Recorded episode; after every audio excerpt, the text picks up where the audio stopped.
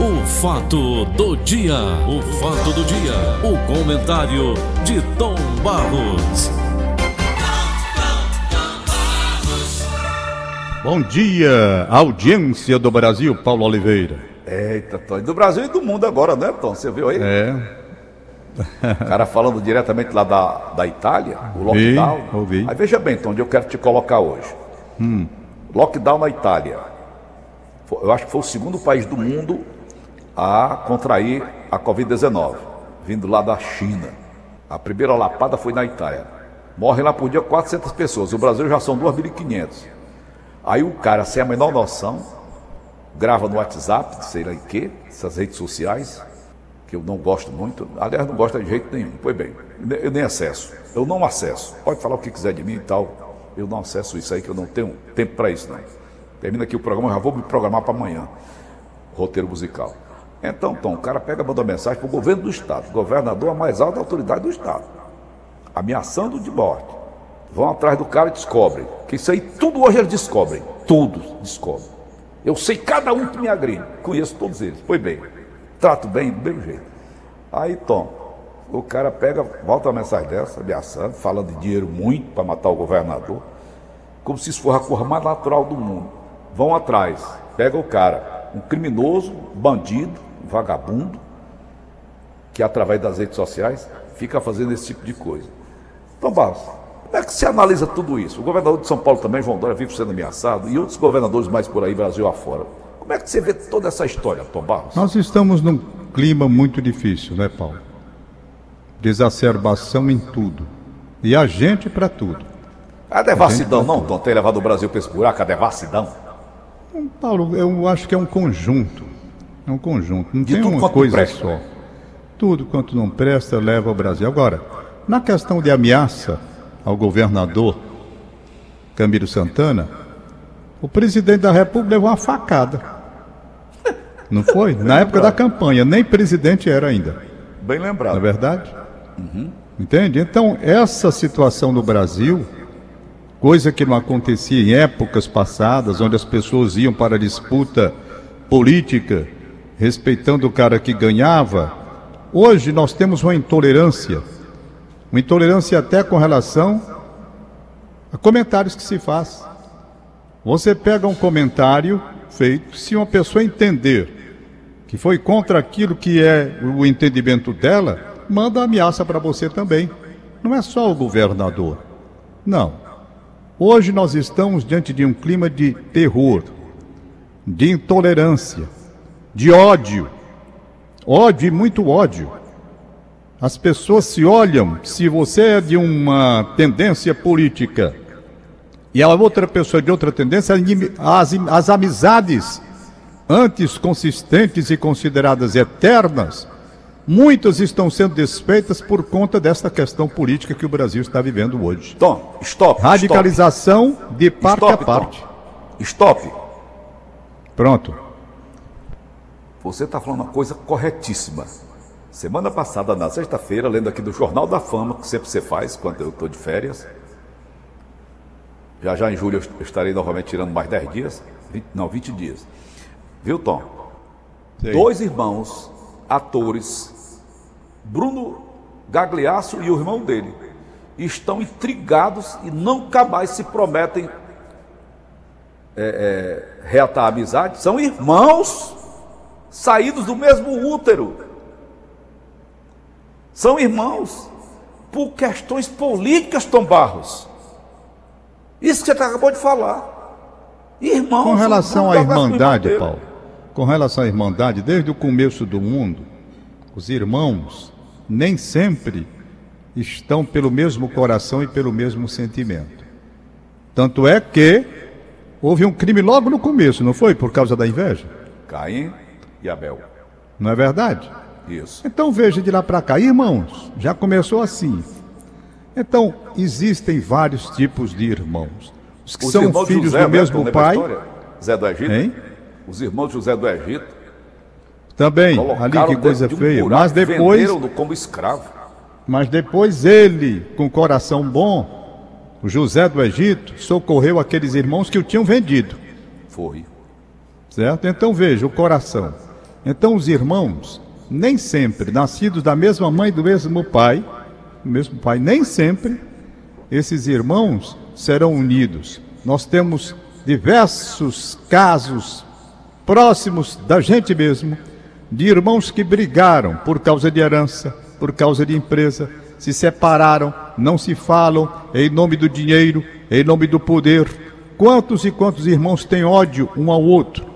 Eu citaria aqui dez que brigaram e não se falam em diversos segmentos. Por quê? Porque estão vendo mais o dinheiro. Dinheiro.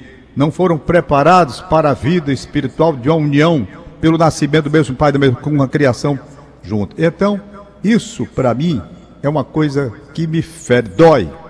Dói, mas dói muito, muito. Porque, graças a Deus, até hoje, estou dizendo até hoje que ninguém sabe o amanhã, mas até hoje, a minha família foi um exemplo de união de irmãos, de filhos e tudo. Tudo. E união grande, não foi pequena não.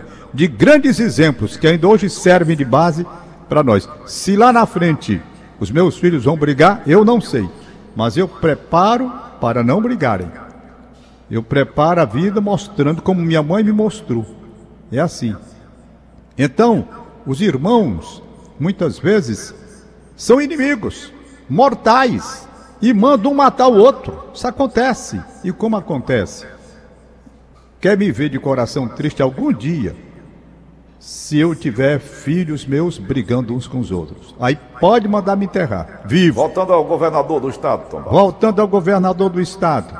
Simplesmente. Ele é alvo como outros também que estão tomando medidas difíceis. Medidas polêmicas também. Nem todo mundo está de acordo com o que o governador decide. Nem todo mundo. Em mas é Sergipe, o governador tomou uma é decisão maluca lá, muito, muito pior do que o que está se comentando aqui, também é outro. Então isso é natural que aconteça dentro do ódio que se estabeleceu no país. Essa questão de política e de governo, Paulo, é preciso que se frise. No mundo todo, aos radicais. Você fala, ameaça ao governador, matar o presidente Kennedy em pleno meio da rua de Dallas. Abraão Lincoln. Matar o irmão dele depois. O grandão lá, que eu estou tentando lembrar o nome Robert. dele, também não morreu por um acaso, de um atentado. O, aquele que era artista de, de cinema. Ronald Reagan. Ronald Reagan. Escapou fedendo. O Papa quase morre na Praça de São Pedro. Dentro Eu estou só mostrando como a coisa funciona. Então, o governador, diante de um quadro polêmico que se estabeleceu no Brasil, ele pode ser alvo realmente de atentados. E é preciso o quê? Que o seu setor de segurança cuide efetivamente de evitar que a tragédia aconteça. Mas e ele mesmo buscaram foram proteção. apanhados e presos e condenados. Pois é. Agora, a pergunta é, a primeira. Você disse que o homem que estava ameaçando o governador Camilo Santana foi realmente é, apanhado pela polícia, né? Foi. Puxaram a ficha dele. O que foi que você disse da ficha dele? É um criminoso, é um bandido. Era para estar tá onde? Na cadeia. Por que que não está? Porque a e quantos e quantos bandidos estão no meio da rua, no meio de nós? Porque a corrupção tomou de conta. Então, nós estamos vivendo talvez o quadro mais terrível, além da Covid-19, no âmbito político, é o momento mais difícil. Eu não vejo, em tantos anos de experiência que tenho nesta área, eu não vejo, não vejo, não vi o Brasil patrásmente, como dizia o Armando Vasconcelos brincando, não sei nem se essa palavra existe. Foi bem, patrásmente, como ele dizia, eu não consigo vislumbrar um instante do Brasil de tanto ódio, tanta intolerância. Incrível, rapaz. Você tem até medo de falar, porque as pessoas ficam mandando coisa para o seu WhatsApp. Você falou em rede social distante. Um dia me perguntaram: você tem Instagram? Você tem Facebook? Rapaz, o Hanover, meu filho, que mexe nessas coisas, ele criou e disse: Papai, criei, está aqui para o senhor. Está aqui, Facebook. Eu disse para ele: Hanover, eu não quero pedi até para ele desativar. Por quê? Porque eu não uso. Eu uso o WhatsApp porque é necessário. Para as comunicações da empresa é preciso realmente. Mas uma coisa que me aborrece também muito. Fazer aqui uma diferença, Tom. Stop. As celebridades, as pessoas mais populares, as pessoas mais famosas, são alvos fáceis para essas pessoas que não são para os invisíveis, não são? Claro que são. Claro que são. Uns querem que crescer são... em cima daquela da, é, da popularidade daquela pessoa. Acontece. Acontece. Então, nós estamos num ar de intolerância. Para mim, nenhuma surpresa e ameaça governador e a ninguém. Ah, isso daqui acontece. Não é a primeira vez. Quer ver? É porque você talvez não tenha lembrado. Eu não recordo quem era governador do estado na época em que mandaram cortar os telefones dos presídios. Aí ameaçaram jogar uma bomba na Assembleia Legislativa. Não sei se você se lembra disso. Já foi o Camilo agora. Foi o Camilo? Primeiro mandato do Camilo. Foi o primeiro mandato? Não sabia, foi. nem lembrava mais. Eu lembro disso. Você lembra? Primeiro mandato do Camilo. Você não foi lembra Mauro, disso? Mauro Albuquerque? É, isso. Isso. Você não lembra? Lembro. Pois é. Não é a Claramente. primeira vez que isso acontece, não. E naquele tempo, não estava havendo o clima de terror e de pânico de hoje. Porque Olha, hoje é uma briga. Não foi lá em Sobral? Como é? Meteram bala no Cid Gomes, senador, lá em Sobral? Foi. Meteram bala nele. Ele com aquele, com aquele trator jogando por cima lá do, do pessoal que estava em greve. Alguém atirou. Foi. Que também foi uma atitude é, inaceitável na ocasião. Foi. Não é? Precipitada. Precipitada dele.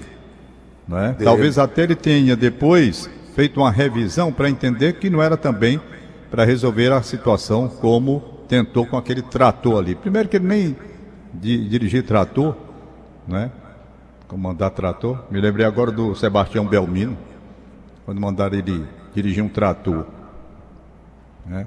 Então, são essas coisas que nós temos que entender. O Brasil está vivendo um momento muito difícil. Muito difícil. E as ameaças, elas acontecem. Aqui no Brasil, nem tanto. Mas no exterior, se você pegar, você vai ver quantos foram assassinados. Né? Indira Gandhi, assassinada. O, o, o, o menino lá no desfile, rapaz. No desfile. Mahatma. O, o menino, rapaz. O, o... Anwar El Sadar. Anwar Sadar, no desfile, ele foi executado. O cara que foi matar, ele, ele ali no palanque, certo de que estava com toda a segurança do mundo, porque é feito um apanhado geral, né, pelo serviço de segurança. Não, pode ir tranquilo, fique lá, no palanque, não tem problema nenhum. Tudo foi feito, ora, tudo foi feito. O próprio cara da segurança tacou, matou o homem. Não existe isso, rapaz. Então você que está no governo, você tem que ter a ideia de que, principalmente nos momentos de maior turbulência, né, é, você vai, vai passar por problemas. Ora, vai Tom, passar por problemas. naquela época que o Tassi quis me lançar candidato a vice-governador, numa chapa com o Marcos Calles, eu recebi uma ameaça de um sujeito lá de Canindé. Que se eu fosse lá em campanha, fazer campanha lá em Canindé, eu seria executado lá. Eu descobri quem era. É até sobrinho de um grande amigo meu. Descobri quem era. Que isso aí a gente descobre facilmente. Todos aqueles que me ameaçam, que mandam essas besteiras para mim, eu sei quem são todos eles. Pois bem, resultado: a minha família entrou em pânico, apavorou. A Joana chorava dia e noite: saia daí, saia disso. Eu fui tão descortês com o tarjarista que nem comuniquei a ele que, que ia sair. Ficou chateado comuniquei aqui do microfone. Um tempo mesmo. Tanta vergonha eu estava, ainda tenho, daquela situação pela qual eu passei. Eu pensei que meu coração ia sair pela boca, rapaz, naquela época. De uma lapada só eu recebi 600 ameaças. Que é isso, meu Deus do céu? É verdade. Tô fora. Ai, ai. Racismo, é preconceito, desespero, é, nós temos, nós temos num fracasso. Difícil. Nós temos um momento difícil. Por exemplo, tá bom, nós temos uma situação onde o governo da República, o Jair Bolsonaro, teve que fazer agora uma mexida geral no Ministério para atender aquilo que o Centrão quer, como sinal de apoio ao governo dele. Porque o Centrão para... pede logo a cadeira dele, hein, então? É assim, né, Paulo? É Ora, assim. pô, o cara quer o ministério é assim, todinho para mamar. Não é, não é assim que a coisa funciona. É assim, eu sempre lembro quando tem casos desta natureza, eu lembro e passo até a tentar fazer uma revisão naquele maluco do Jânio Quadros. Eu fico pensando em fazer uma revisão em tudo aquilo que aconteceu na época. Por quê? Hoje você vê Entendi. o presidente para governar tendo que ceder espaço para o Centrão, porque senão cai. Não é? Senão cai. Ele fica na dependência. Ficou. Ou eu negocio, ou como é que eu vou governar? Ah, mas o senhor prometeu na sua campanha que não iria pro toma lá da cá. Prometeu. Acontece que quando você cai na realidade, é diferente.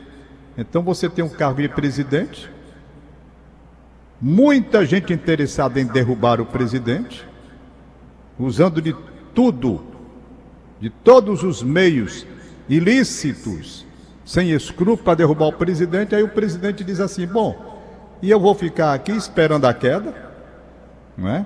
Olha para o Supremo Tribunal da República, olha para o outro lado e diz: O que é que eu vou fazer para me manter aqui no cargo? Porque vão querer me derrubar na marra. Aí ele vai para um acordo com o Centrão para se estabelecer com segurança na Câmara Federal, no Parlamento e tentar fazer alguma coisa por aí. É difícil comandar o país. É muito difícil. As forças, aí eu, porque eu falei no Gênio Quadro, as forças ocultas elas funcionam, sendo que na época dele, ele não disse que forças ocultas. Na época de hoje, as forças ocultas não são ocultas, são bem visíveis. Quem é que faz pressão? Você lembra que o Lira fez um discurso agora recentemente dizendo remédios amargos. Você lembra do negócio assim? Lembro, Ele lembro. falou? O que foi Ameaçou. aquilo? Ameaça. Onde, olha, ô, presidente, o senhor entra aqui para ver como é que é a coisa, ou então vem chumbo grosso. Pronto. Aí o presidente pega e diz: peraí, deixa eu ver aqui, o que é que eu posso fazer? Onde é que eu vou mexer? Eu vou saber que ministros não estão sintonizados com aquilo que é o meu governo. Aí faz um exame. Quem é que não está sintonizado? Fulano, Beltrano, tal, Cicrano, tal. Esses daqui eu vou mudar. Mudar porque não estão sintonizados com o que eu quero. Aí o outro, onde é que eu vou mudar? Vou mudar o que é necessário para atender o centrão e me garantir por lá, fazer as mudanças. Outros caem porque tem pressão, como foi o caso do Araújo, que nós falamos ontem, antes Foi. da queda dele. Neste comentário nós falamos que a situação dele estava muito complicada, por causa daquele problema das vacinas. Ele entrou em disposição com a Índia, com a China, né, com os Estados Unidos, quer dizer, o homem estava, como ministro das Relações Exteriores, completamente perdido, sem saber fazer uma articulação, um jogo de cintura. Mas a Um gota d'água foi aquela discussão que ele teve pelo Twitter com a Cátia Abreu, a senadora. Não, mas ali já estava definido, Paulo Oliveira. Ah, não foi Ah, aquilo, tava. não. Aquilo não, ele já estava. a Quando fritura ele já tinha sido ser concluída. quando ele já começou a ser torrado, no instante em que começou a brigar com a China e com a Índia. É. Por quê? Porque de lá vem as vacinas. Aí se você briga com o cara, o cara diz, rapaz, pô, eu vou segurar aqui, não tem não. E aí? E o Brasil precisando de vacina para aliviar a situação que nós estamos vivendo.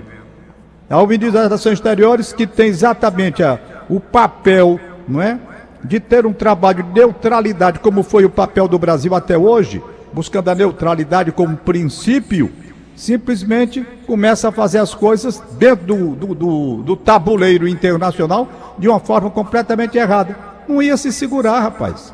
Quer, Paulo, qualquer mexida, você pode entender o seguinte: é simples. Qualquer mexida.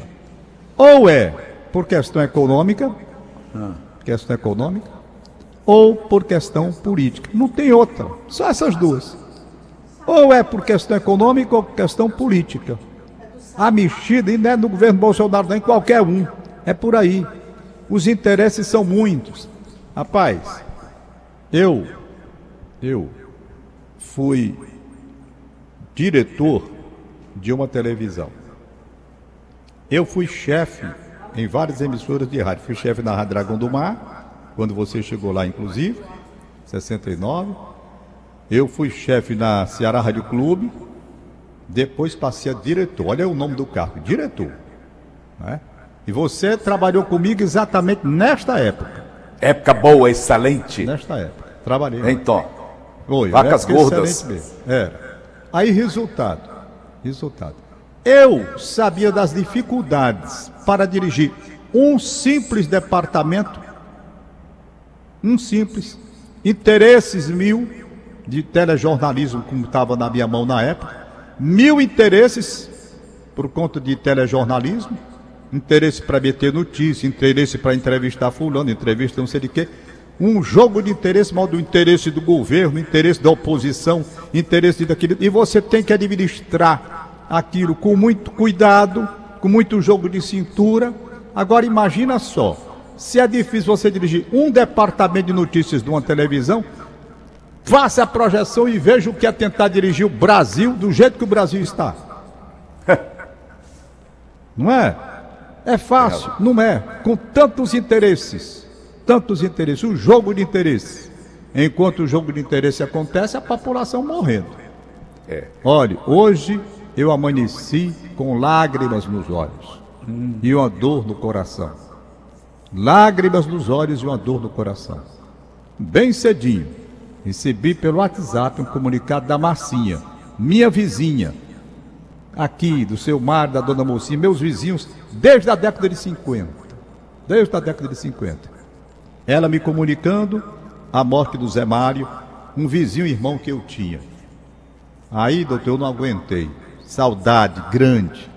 Zé Mário morreu no Rio de Janeiro. Vítima, Covid-19. Era mais velho do que eu. Não resistia, foi internado no. Mais um. Ligado a mim profundamente. Meus vizinhos, meus irmãos de criação, como eu dizia, está o Luciano ainda vivo. Luciano, vou até ligar para ele mais tarde. E tem a Márcia, que é outra irmã que mora no Crato. Que dor, que sofrimento essa doença está trazendo. Zé Mário é uma pessoa maravilhosa. Foi jogador de futebol, um dos melhores jogadores laterais direitos do estado do Ceará. Foi seleção cearense e foi campeão pelo Fortaleza em 59, quando muito jovem, abandonou a carreira e foi trabalhar, não sei se era no INSS, era um negócio público federal no Rio de Janeiro, no concurso que ele passou e foi embora. Mas sempre vinha aqui, Passagem de ano, ele vinha para cá, para casa dele aqui vizinho, e a gente passava o ano junto aqui, e eu senti muita saudade. E assim a vida vai passando, Paulo.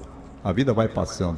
Não vamos mais, eu, por exemplo, não vou me tomar de entusiasmo por ninguém, nem por política. Não tenho a menor possibilidade de qualquer eh, amor à política fazer, como você disse, os irmãos se tornando inimigos por causa da política. Não é? Eu vendo que está aí, meus amigos, com a experiência que a gente tem, envolvendo em política, que hoje o cara está se esculhambando e amanhã eles estão abraçados no mesmo palanque e você desmancha uma amizade, não sei de quanto por política, que é isso? Você pode ter sua posição firme, sua posição, seu entendimento, não é?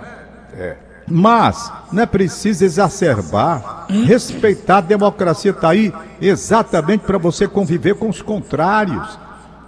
Dar ideia a todas as pessoas pensantes, cada uma pode trazer a sua contribuição, mas o ódio que tomou conta do Brasil é um ódio que me incomoda. Eu nunca vi o Brasil com tanto ódio no coração. O Brasil era um país pacato, de disputas políticas, onde o derrotado cumprimentava o vencedor. Aqui nós estamos vendo no momento as coisas mais incríveis da história do país. As coisas mais incríveis estão acontecendo.